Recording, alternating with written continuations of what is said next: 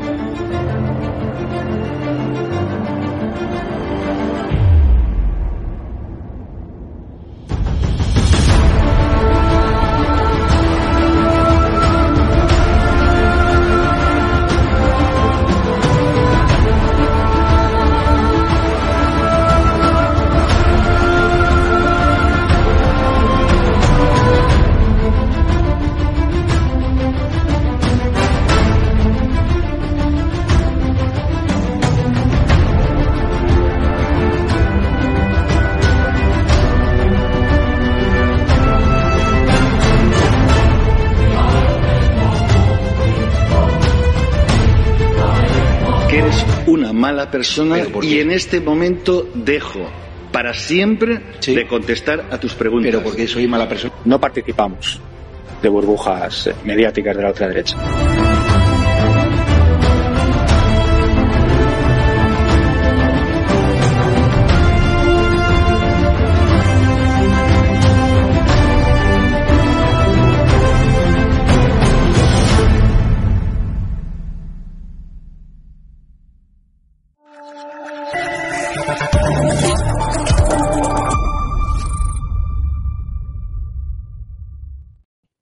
Muy buenas noches, espectadores de DATV de Estado de Alarma.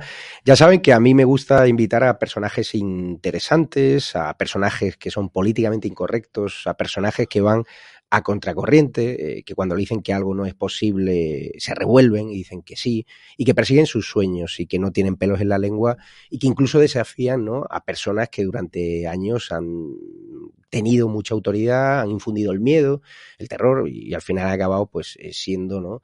Una calcomanía de lo que de lo que fueron, ¿no? viviendo un poco de la leyenda urbana. Pero hay una persona que curra a diario, que tiene su nombre, que tiene, tiene su marca, que tiene una trayectoria, ¿no? Y que no le ha regalado nada eh, la vida. O sea, en el sentido, nadie se lo ha puesto fácil. Ella pertenecía a una familia aristócrata, ella pertenecía a una familia muy importante, pero tuvo que currárselo, ¿no? Ella se define como una mujer, un híbrido, ¿no? Entre una persona del mundo más conservador, más aristócrata, más persona de grandes apellidos compuestos y una persona, ¿no? De la movida, ¿no? Una persona liberal. Y además, hoy eh, le vamos a preguntar por un tema de, del que ella conoce bien, ¿no? Una polémica que ha surgido además en Castilla-León, ¿no? Porque hablaremos de su libro, pero también hablaremos de todo lo que se está produciendo en torno a, al aborto, un tema delicado del que ella habla en un libro que yo recomiendo de Ágata Ruiz de la Prada, Mi historia, o sea, una lectura frenética con muchos nombres propios, incluso eh, nombra eh, al innombrable a Pedro J. Romírez, que fue mi jefe del diario El Mundo y con el al cual conozco bastante bien. Tenemos ya en el estudio de DATV de Informa Radio, para mí es un placer presentarles a Agata Ruiz de la Prada, como digo, una diseñadora de las más importantes del mundo y una persona que no ha sido mujer de, porque ya tiene una historia, una historia que contar y no le debe nadie ¿no? a esa persona como durante muchos años algunos ¿no? hicieron creer. ¿Qué tal, Agata? ¿Cómo estás? Pues mira, muy, estoy divertida porque fíjate que en la lista de libros más vendidos de, de Amazon salgo número uno en historia. No me lo puedo creer. Y claro, lo divertido es que es porque se llama Mi Historia. No porque sea un libro de historia. Los algoritmos de Amazon. Pero tú imagínate lo que debe pensar mucha gente que, que, chulea de saber de historia y tal y cual, que yo esté en la número uno en historia. Pero en fin, muy divertida con mi libro. No sabía que iba a ser tanto el follón que supone un libro. Yo pensé que, bueno, pues sí, que, era, que estaba bien, pero hemos tenido todo el mes de, desde mitades de noviembre yo creo que casi no hago nada más que con el libro. Y ahora empiezo la gira por toda España. Voy a empezar en Barcelona, y luego voy a ir a Sevilla. En Sevilla me lo va a presentar Fran Rivera cantando. Hombre, gran amigo. Y, y luego pues quiero ir a todas partes, desde Ciudad Real, a lo mejor hasta Puerto Llano. Qué gran ciudad, por cierto, una gran desconocida con una noche divertida. Sí. Y nada, con eso estoy, aparte de mi vida normal, que es desfilar en Nueva York, en Madrid, mi desfile que es el día 16 de febrero, que es ya. Este fin de semana que viene me voy a París. Estamos pues, pues en Fitur ahora. Mm, en ebullición. En ebullición total. Pues fíjate que me agarré un cabreo en la casa del libro eh, días previos de los Reyes Magos y quería regalarle el libro a mi madre, porque yo no soy de esas personas cutres a la que le dedica un libro y luego lo vuelvo a regalar, ¿no? Y no quedaba ni uno. O sea, es curioso. Sí, es que ha habido, ha, habido, un boom total en Navidades. Cuarta edición. Estoy en la cuarta edición y yo creo que, que pronto vamos a, meternos con la quinta porque, porque está siendo está siendo una barbaridad y bueno, pues muy contenta porque eso también me permite a mí que, que, he viajado muchísimo por España toda mi vida, he trabajado en todas las provincias de España o en casi todas pues volver a ver a, moverme a lo bestia, a lo salvaje, ¿no? Agatha, fíjate que está la plena polémica de, Shakira, que ha hecho una canción, ¿no? Con ah, yo ZR. yo estoy Y tú has hecho un libro. No sé si une algo a Shakira y a ti. No, pero yo estoy, bueno, yo estoy total y absolutamente a favor de Shakira y muy en contra de Piqué, que, que, en vez de que es un chulo, un chulo total. Y claro, no vamos, no puede estar. Y esas mujeres que critican a Shakira, me pone nerviosísima, porque ¿cómo se puede criticar a Shakira después de...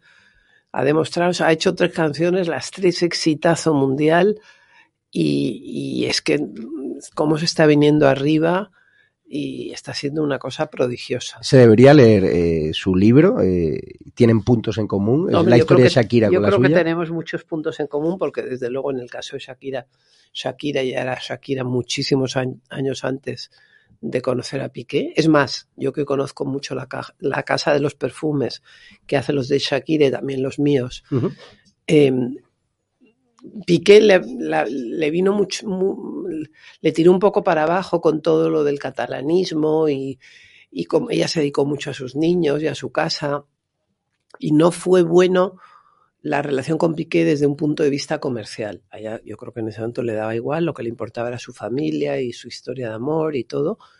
Pero en cuanto ha salido de eso, se ha puesto como un cohete. O sea que Shakira un 10. Desde el punto de vista comercial, eh, ¿te vino bien la, relación con el innombrable, con Pedro J. Ramírez, director del Mundo, para conocer un mundo que tal vez no conocías? Es decir, ¿qué te aportó en positivo? Porque en el libro uno lo lee, incluso alguna vez tienes palabras en con el daño que te ha hecho, ¿no?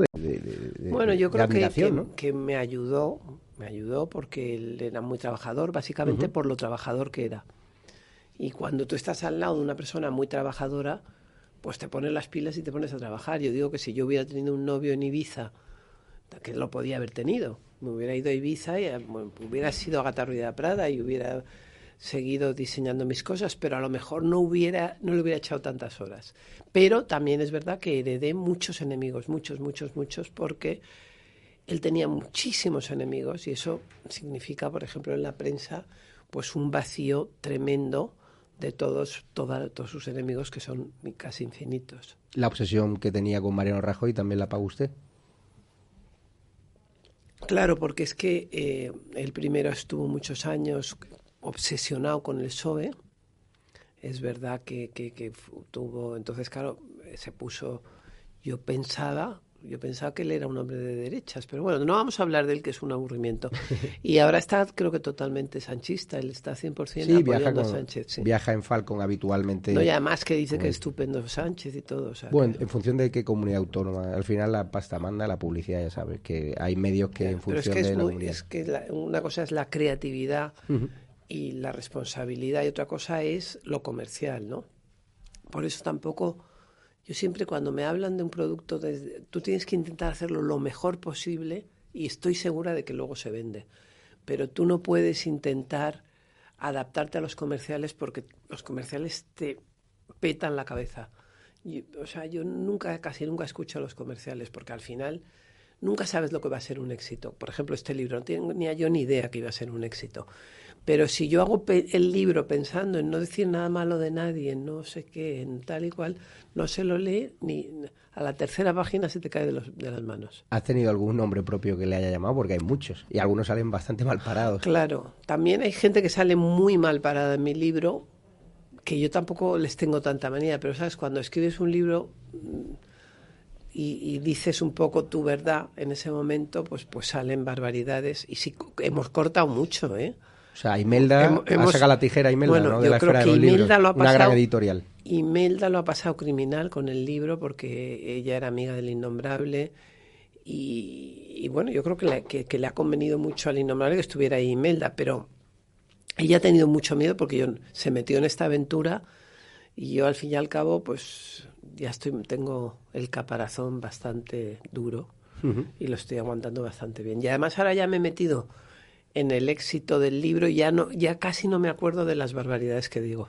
Usted que ha conocido el, poder de cerca, en el salón de su casa, donde se han vivido grandes episodios de nuestra historia democrática, y va retratando Diario 16 y el Diario El Mundo, ¿cómo definiría el, poder y la gente que solo busca el poder? Bueno, el poder es muy atractivo. Yo, he conocido el poder desde pequeña, pues desde otros puntos de vista, ¿no? Porque mi abuelo era muy monárquico y era muy contra... Pero eh, había un agente de poder que se movía en el entorno de Juan de Borbón y ahí había un cierto poder. Luego yo me, en Madrid, yo vivía puerta con puerta durante muchísimos años al lado de Antonio Garrigues Walker, que en ese momento era posiblemente el, el, abogado más poderoso de España, el más inteligente y el más divertido. Y ahí se movían otros, otros poderes, que eran unos poderes bestiales. Por ejemplo, pues por decirte una cosa, Jacqueline Kennedy, que, que era que vino a España y los, los Garrigues eran Garrigues Walker porque su madre era americana, entonces mm. ellos tenían un gran em, tenían muchos contactos en América y básicamente yo creo que el ex, gran éxito del despacho Garrigues fue traer americanos poderosos a España. Y entonces ahí también, y como él era muy listo, tenía amigos muy listos y muy poderosos, ¿no? Empezando, eran un poco salvando distancias, pero eran un poquito los Kennedy españoles, ¿no? Con un hermano que se muere trágicamente, muy joven, siendo un hombre muy brillante. Entonces yo siempre he, tenido, he conocido el poder, pues por mi familia en Barcelona, por esto de los Garrigues en Madrid, y luego pues con el innombrable, el poder, un poder total, pero también un poder con muchos enemigos. Y bueno, pues la gente del, esta gente del poder hay muy pocos que, que, sean amigos tuyos, porque en realidad ni te escuchan, solamente piensan en, en el interés, ¿no?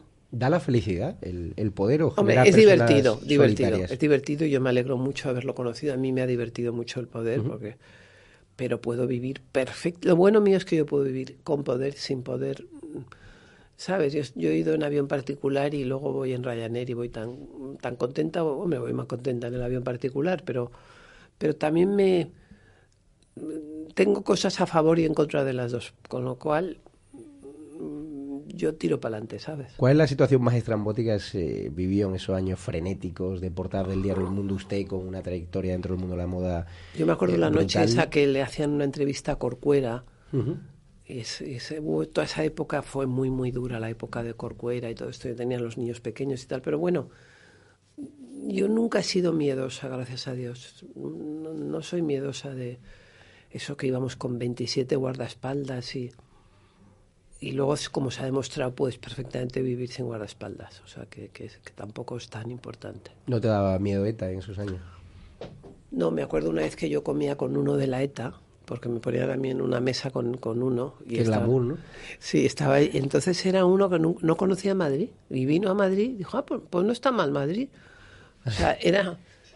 Claro, tú fíjate, yo, no decía nada, todo menos ofender. Y una vez que le, que le pusieron una bomba a Josu Ternera, y aparecimos nosotros enseguidita en el hospital, y entonces me vieron a mí como... Y solo me dejaron pasar a mí. Tú me dirás que yo ni le conocía de nada, ¿no? Entonces estábamos yo, su ternera, y yo en el hospital, y los médicos me daban como los informes. Y yo estaba alucinada, todo menos, ¿sabes? Menos, eh, o sea, eso fue en el, fue aquí en el hospital de, que está, hubo un atentado, ¿cómo se llama? Dios mío, bueno, es uno de los grandes hospitales de Madrid que está aquí, aquí detrás. Y, yo vi esas cosas que me pasaban, pero en fin, yo como iba a, lo mío tampoco le daba ninguna importancia. Y cuando hablamos, que también habla de ella, del caso de superancia, eh, ¿le llegaste a perdonar? ¿Le perdonaste su, su muerte civil? Ahí dices en el libro irónicamente, ¿no? y no quiero hacer tanto spoiler, por un piso en, en París, pero realmente fue por un piso en París. Bueno, él, él tuvo muchísimo miedo, Él, pasó muchísimo miedo y lo comprendo porque, porque fue durísimo para él. Es que además si lo habían pillado con Claudia Schiffer, pero con Superancia Rapuno. Y entonces él pasó unos nervios horribles, horribles. Y, la verdad que me hizo muchísimo la pelota y, fue tanto tiempo de hacerme la pelota que al final pues, pues, pues sí que le perdoné. Es curioso, en su, en su libro, en su biografía, cuenta que su padre también fue mujeriego. No sé si tener un padre mujeriego, un padre... ¿A cuenta en su biografía eso? No, en la, en la suya. Eh, Pero es que creo que no habla ni una palabra de mí en toda No, no, no, en, la tuya, que tu ah, padre, ah, mi padre fue mujeriego. No sé si hay mujeres que cuando Tenemos un padre mujeriego, que repetís esos perfiles, que buscáis ese tipo de hombres. Es un problema, es un problema. ¿Por qué? Pues porque yo creo que todas las niñas del mundo están enamoradas de su padre. Y entonces a lo mejor tu padre no te hace caso o lo que sea, y siempre estás buscando otro que se parezca a tu padre, aunque tu padre sea un cabrón. Y hay gente que dice, ¿cómo puede decir que su padre es un cabrón? Bueno, pues mi padre para mí ha sido importantísimo, me ha dado una formación artística impresionante y, y yo creo que ha tenido una influencia brutal en mi vida, pero como persona ha sido una persona muy egoísta, muy solitaria, y yo siempre tuve mucho miedo de cómo iba a morir mi padre de solo, ¿no? Y al final tuvo la suerte de que tuvo un Alzheimer morrocotudo los últimos años y entonces ya no se dio cuenta que estaba solo ni nada. Eh, y murió menos mal de lo que yo me imaginaba.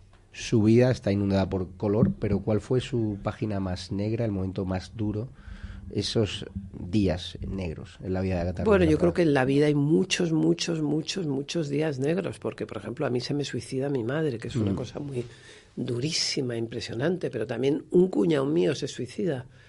Luego la separación de mis hermanas, luego ha habido, siempre que ha habido, como empresaria, yo me acuerdo cada vez que se ha ido alguien de mi estudio o que he tenido que echar a alguien, han sido, una vez tuve, me salieron toda la cara llena de granos. Sí.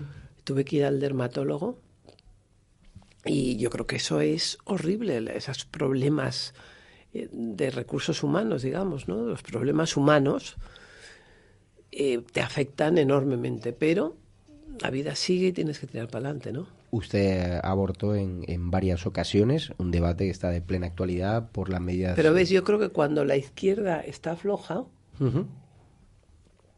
tira el tema del aborto y entonces la, la, derecha, entra. Y ahí es que es absurdo, porque es que y ahí están muertos, porque hay una cosa que es lo más importante del mundo, que es, primero, ninguna, bueno, puede que haya alguna loca en el mundo que le guste abortar, pero me imagino que no hay ninguna, absolutamente ninguna. El aborto es un momento en el que tú no estás preparada o no quieres tener hijos. Yo creo que cuando tienes hijos, para mí lo mejor de mi vida ha sido tener hijos. Y cuando tienes hijos es porque es lo que más quieres del mundo, porque te dan tantísimo trabajo y tantísimo la lata a los hijos que o de verdad estás apasionada de ganas o, es una... Desde luego yo pienso que hoy en día tenemos la posibilidad maravillosa de elegir ser madres y cuando queremos ser madres. Yo creo que ser madre es genial. Y entonces es un tema que, que es absurdo ponerlo en derechas e izquierdas, la libertad.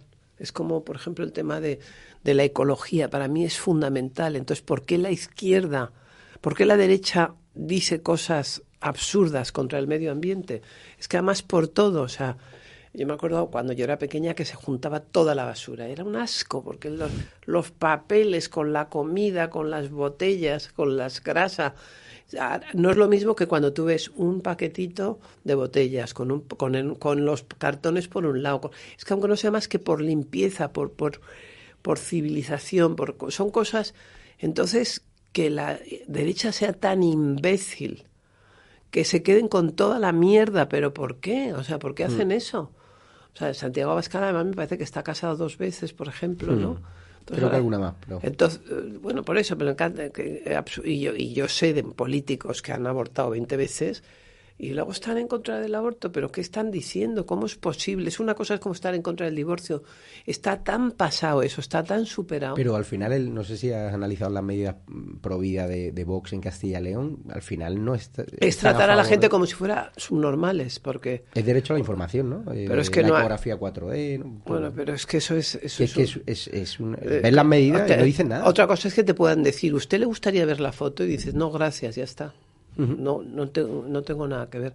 Pero ese forzar, ese tratar a las mujeres como si fuéramos idiotas, coño, ya, eh, o sea, es una cosa tan, una medida y una hablar, una conversación que viene tan poco al caso y además es que son tan tontos como entren ahí. Si son, es ir a perder. Es, yo creo que lo más importante de la política es la economía para la gente. Y, y entonces es absurdo, porque es que además es ponerle eh, puertas al mar. O sea, ¿cómo, cómo van a impedir que, se, que, que la gente, o sea, es que hoy en día todo el mundo debe y tiene la oportunidad de hacer lo que le dé la gana con su, con su cuerpo y con sus ideas. Entonces hay que tener un poquito de respeto por las ideas y por la libertad de las mujeres. Yo lo he tenido siempre. Yo he sido, gracias a Dios, yo pensaba, era pro aborto desde que tenía 10 años. Por lo tanto, cuando tuve el problema, pues no me costó decidir porque tenía dos dedos de frente ya. Yo creo que, no sé, yo desde pequeña tuve un, par de dedos de frente. Cuando una mujer aborda, ¿cómo recuerdas esos momentos? ¿Cómo te sientes por dentro? Te sientes fatal mucho tiempo, mucho y yo sobre todo porque fue un momento de enorme soledad, no se me ocurrió decírselo a nadie, ni a mi padre, ni a mi madre, ni a ninguna de mis... a nadie, absolutamente a nadie, es un tema... Y en, otras épocas, que ir a Londres pues era el pasaporte, el no sé qué, tú sola, menor de edad, era complicado, era complicado, pero desde luego no necesitaba que ningún payaso me dijera, ¿quiere ver el vídeo del no sé qué? No, vamos, lo hubiera... O sea, que, que, que pero siempre, fíjate tú, cuando la gente está flojita tal, te meten lo del aborto y, y, cae en la derecha, ¿no? El, bueno, entiendo que si es amante de la libertad no entenderá esta nueva corriente feminista que trata de decir a las mujeres cómo tenés que vestir o qué tenés que pensar o a quién tenés que votar. Por supuesto que, es, que yo he sido feminista desde pequeña, yo leía a Simón, a Simón de Beauvoir pues con 14 o 15 años y, toda mi vida he leído muchísimos libros de mujeres. Ahora estoy leyendo uno que ya me había leído otro, pero de Diana Brillan, buenísimo. O sea, a mí por eso me ha, me ha, divertido mi biografía, porque creo que es una biografía muy de mujeres. Yo me habré leído libros de mujeres 2000 o así, me encantan. Sí. sí ¿Cómo se imagina la, la, vida, por ejemplo, de la líder más feminista que hay en este país? que es Irene Montero. Es que, a mí no me parece tan feminista Irene Montero. No, ella dice que es la más feminista, luego, a mí luego deja una, a en la calle. Una cosa que me parece feísima de Irene Montero es que ella, porque su marido es político y tiene un gran puesto, ella sea ministra. O sea, ya me parece una manera horrible de entrar por la vida y de aprovecharse. O sea, es como si yo, como he vivido con un director de periódicos, pues de repente fuera subdirectora del periódico algo así, me parecería atroz. O sea, he tenido mi vida, mi tal, el otro tiene su vida y entonces ya eso me parece que, que, todo lo de la casa, de Galapagar y todo, la, cómo, cómo, ha reaccionado los niños, cómo, qué mal ha admitido las críticas. Me parece que encima tenemos muchísimos problemas y ese mm, para mí no es de los más graves. O sea, el tema de la violencia doméstica, por supuesto que todos estamos en contra de la violencia doméstica, pero yo, yo creo que está haciendo muchísimo el ridículo cuando tenemos unos problemones en España tan de cajón, por ejemplo, ahora mismo que suban en la, en la luz, te la multipliquen por cuatro, eso es un problema y no lo de lo del sí es sí, que es absurdo toda la vida. O sea, mm, me parece que, que, que, que, están haciendo mucho daño a la gente que tiene dinero y a la gente que no tiene dinero. Bueno, no es tan absurdo cuando están dejando a violadores en la calle, más de 200 violadores que se han visto. Eh, por eso, pero se están yendo por los cerros de Úbeda y desde luego a mí me parece que el prototipo de Irene Montero es el feminismo que me espanta. O sea, ¿cómo es posible que la tía tenga el morro, que también me meto mucho con Ana Botella? Ana Botella llega a ser alcaldesa de Madrid sin que nadie la haya votado, sin que nadie la haya votado, y porque ella considera que su marido ha sido presidente del gobierno y que ella tiene que, mandar. Y encima manda con poquísimo carisma y con muy poca ilusión de la gente, que dices, caray, has votado a un, a un señor que, bueno, te puede gustar o no gustar, imagínate los que hayan votado a Ruiz Gallardón, y se encuentran con Ana Botella, pero esto es gato por liebre, ¿no? ¿Qué, qué es esto? Y es otra que, que, ¿por qué? Porque su marido se está aprovechando de su marido. Y a mí eso sí que me parece un feminismo espantoso, vamos. ¿Y crees que es una mujer eh, feliz? Eh, ¿Se debería leer su libro para entender lo que es afrontar el poder o cómo estar con un hombre poderoso? Porque ella al final, en su entorno dicen que ella es una víctima de, un hombre poderoso como Pablo Iglesias, ¿no? Es que yo creo que Pablo es muy manipulador, muy atractivo. ¿Te parece atractivo Pablo A mí me parece muy atractivo Pablo Iglesias porque, porque es un tío que es atractivo intelectualmente. ¿Habrías tenido un afer con Pablo Iglesias? Mm, no, pero me, encuentro que es un señor atractivo. Luego dice, luego ya se, se, marea, ahí, pero yo me acuerdo cuando estaban estos seis que se presentaban y eran a cada uno más cual más guapo, porque el de Ciudadanos era un bellezo, Pedro Sánchez es un bellezo, estaba casado que era guapito, y no me acuerdo quién más había, pero eran todos como guapos hmm. y todos atractivos. O sea, una pero bueno, una cosa es eso y otra cosa es que, que, digan tonterías y tú no tengas tu propia visión de las jugadas, ¿no? Y Yolanda Díaz, eh, la vicepresidenta del gobierno. Uf, yo creo que está haciendo tantísimo daño a la economía española. Yo, que, yo que soy un poco empresaria, a mi pesar, pero soy un poco empresaria, están haciendo tanto, tanto, un daño tan irreparable, porque es que está haciendo, por ejemplo, lo de que vengan los... los eh, los, los latinoamericanos a España para mí desde luego es una maravilla porque y entonces estos subiendo los impuestos y queriendo ser confiscatorios y el odio al rico y toda esa cosa a mí me parece tan divertido. Me gusta tener amigos de todas las clases sociales, de todas las ideologías, de todas las edades, mezclarlos. El otro día hice la presentación de mi libro, había cinco duques, había travestis, había... y lo bonito es eso de la vida, lo he hecho toda mi vida, siempre.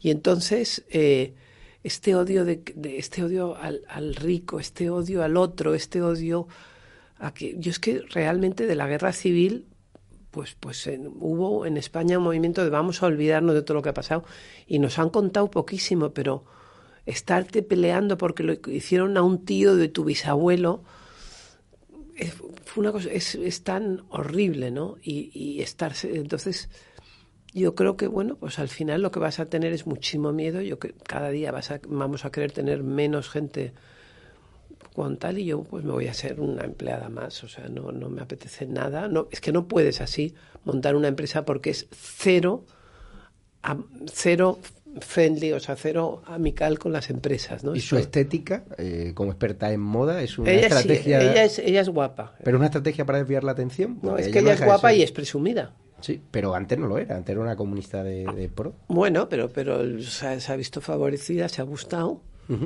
y ahora tiene pues de tal y, yo creo que está guapa y está favorecida. ¿Te prestarías a, hacerle algún diseño?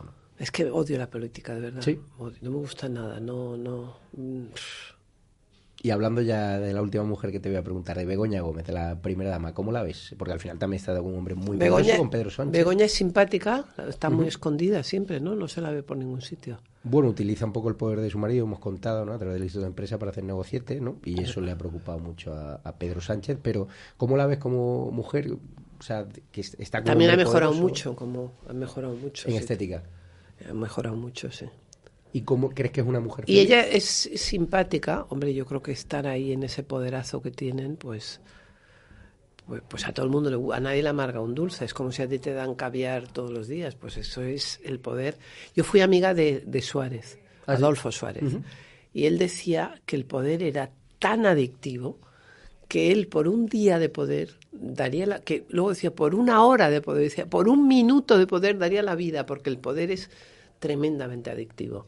Y entonces, pues yo creo que, que, eh, está, está, está, la mujer de Sánchez, pues está aprovechándose de, vamos, no aprovechándose, sino disfrutando del poderazo que tiene su marido. La verdad que el marido puede decir cualquier cosa menos que no sea guapo y que no sea listo. ¿Te preocupa, eh, Pedro Sánchez, esa, eh, listura, esa listeza que puede Bueno, lo que pasa es que está haciendo muchísimo, muchísimo, muchísimo, muchísimo, muchísimo daño a la economía. Es verdad que el hombre ha tenido mala suerte, porque tú imagínate lo que es ser presidente, llegar con ilusión y que te toque el COVID. Mm, eso, eso es mm, brutal, ¿no? Pero yo creo que, que no se está dando cuenta lo duro que es ser empresario y lo que se necesita, ¿no? Eh, que nos ayuden. Y yo creo, yo no me siento nada ayudada por este gobierno. ¿Cómo le explicas a tus hijos que estás haciendo unas eh, memorias donde mis, hijos padre mis hijos tienen el libro no muy bien tocado? y bastante bien sale. sale mucho mejor de lo que... Sí, eso es cierto, los que conocemos la historia. Sale mucho mejor de lo que debería. Ha sido y mis, y mis hijos han, no se han querido leer el libro. ¿Por qué? Cosima y Tristán. pues lo tienen, los dos. Cosima, el, primero que tuve, el primero que yo toqué, me, estaba Cosima delante y me dijo, ¿me lo regalas? Y dije, sí, claro, ratón. Y me dijo, ¿me lo dedicas? Y digo, ¿pero cómo te voy a dedicar el libro? Qué chorrada. Y dice, sí, es que así vale más dinero.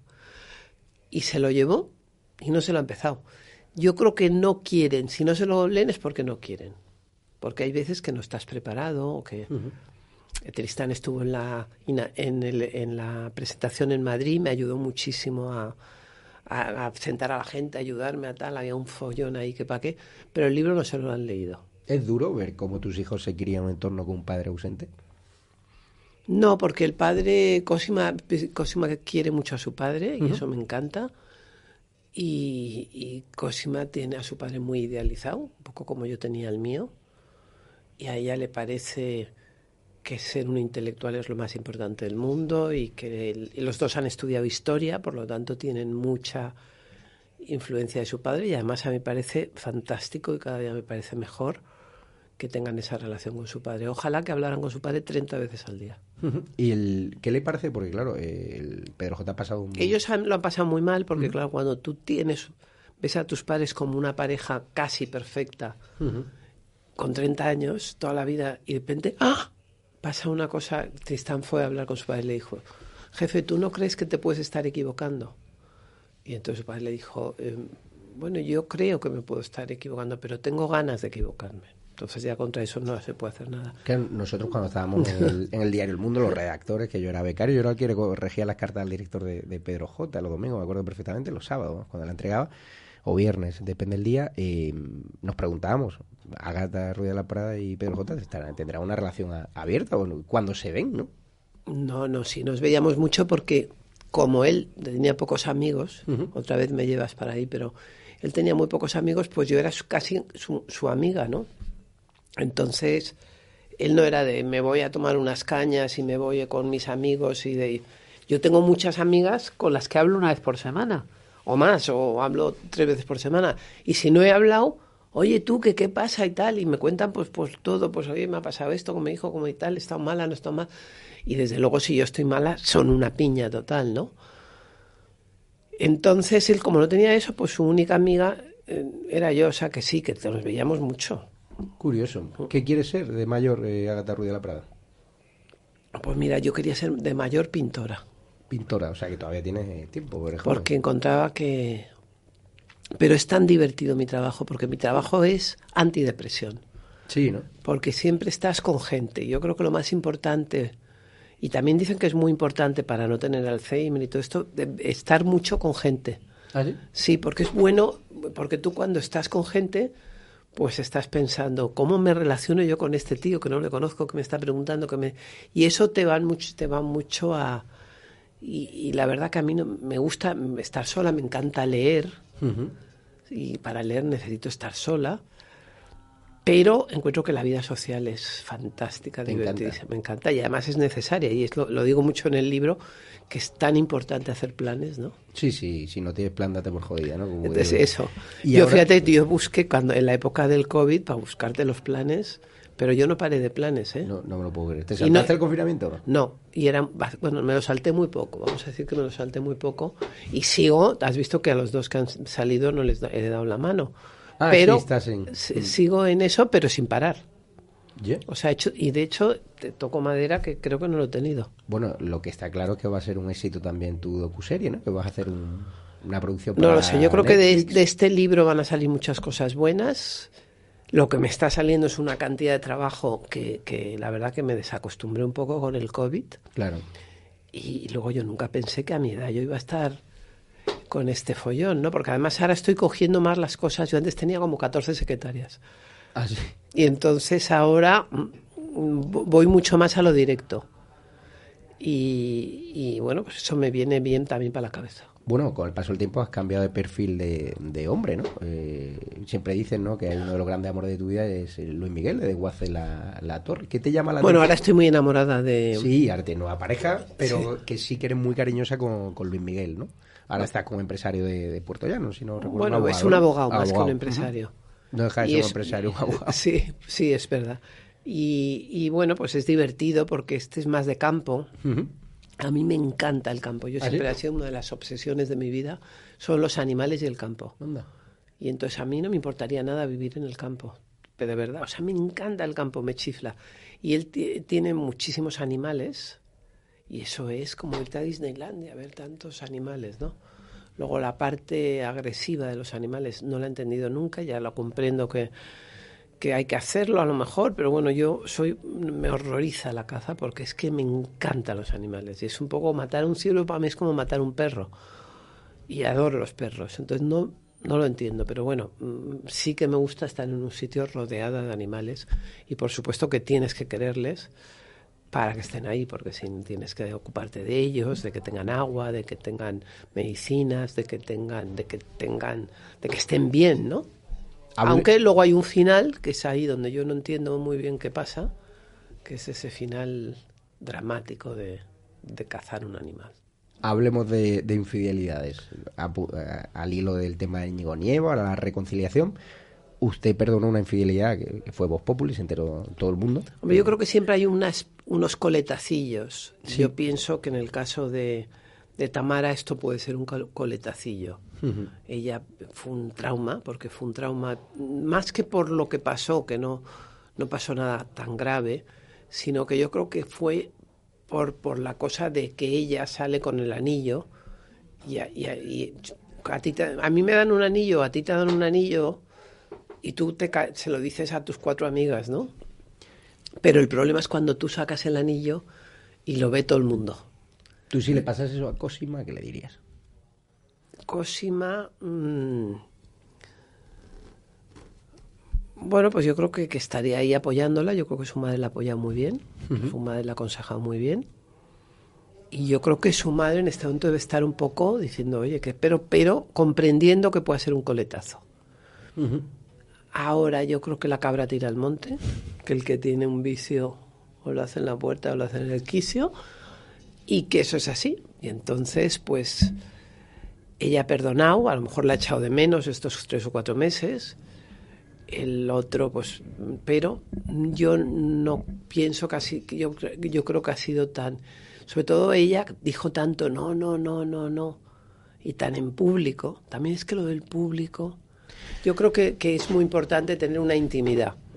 Y, la pobre Tamara pues ha, vivido toda, toda esta cosa que yo creo que su docuserie fue muy negativa para la pareja, porque la docuserie como en broma, tal y cual, iba un poco como por el camino de nos tenemos que casar, tal y cual, era como la gracita, la gracita, la gracita de me voy a casar, ya la gracita sale el anillo y a los 10 minutos, a los 5 minutos un bofetón como una catedral. Pero claro, yo creo que ahí le puedes ver, pero desde luego creo que si le ves tiene que ser de momento muy en secreto y, no hacerlo público bajo ningún concepto. ¿No crees que hay los 60.000 euros por portada hemos contado que le ha pagado o la manda también este tipo de relaciones? ¿Que hay un negocio? O sea, que se puedan hacer cálculos. Ya, pero es que ese negocio puede ser muy malo para tu vida. Entonces tú tienes que tener... ¿Cuánta, cuánta necesidad tienes para que te jodan la vida? Claro. Eso es mi pregunta, ¿no? Y hablando de la infidelidad que, que sufriste, perdonaste a Pedro J, la infidelidad de superancia, pero en cambio a Luis Miguel, cuando le, pasó aquello, fuiste tajante. ¿Eso te ha hecho evolucionar con el tiempo? No, pero ves, yo tuve un par de un par de recaíditas y tal, pero eso ya estaba muerto. ¿Cuál es el límite para perdonar la infidelidad? Mm, bueno, tampoco fue una, fue una chorrada absurda y una tontería con una de quinta, ¿no? De, Es que el callejón de Jorge Juan no hay que ir a ciertas horas. No, no, pero es que ya no era de quinta, claro, es que me pasa un poco lo mismo que con la rapuesta, ¿no? Que es que, joder, que te pillan, una cosa es que te pillen con Inés Astre y otra cosa es que te pillen con, con, con estas tías, ¿no? Pero ya puede haber un cariño, puede haber una pequeña recaída, pero ya pues, al final es muy difícil aceptar eso. Yo, desde luego, lo encuentro inaceptable. Y ya para acabar, ¿qué le han hecho a los Reyes Magos? O sea, en la casa de Gata, ¿cómo es el día de los Reyes? ¿Eres más de Papá Yo es que soy de Papá Noel. Ah, bueno. ¿Y qué te ha caído? A ver. Bueno, a mí me cae siempre muchísimo trabajo porque yo organizo mucho. Este año ha sido de los años de mi vida que mejor me lo he montado porque me fui al día siguiente a casa de los patones y les cayó el follón a ellos. Pero yo muchas veces he dado el 25 en mi casa, pues 20 personas, 25 personas. Yo me acuerdo una noche que se fueron y tuve que limpiar todos los 25 platos pequeños, 25 platos tal. Y eran las 6 de la mañana y yo seguía, y además como tampoco estoy muy acostumbrada, no sabía cómo secarlos bien. Y entonces ocupé toda la casa de vasos, de lo que puede llegar a, a manchar la gente, ¿no? Por eso no, siempre quieres ir a casa de los demás y no quieres hacerlo en tu casa para no... Bueno, para no eso. Uno de los dones que tienes entre tantas fiestas de la Geste y la Socialité es, ser una gran celestina. Presentas a mucha gente. Eh, bueno, y, ¿Los romances van para adelante? Y yo estoy acostumbrada a, a invitar a hacer una comida en mi casa todos los días, por cierto, y tengo una dentro. No para, ¿no?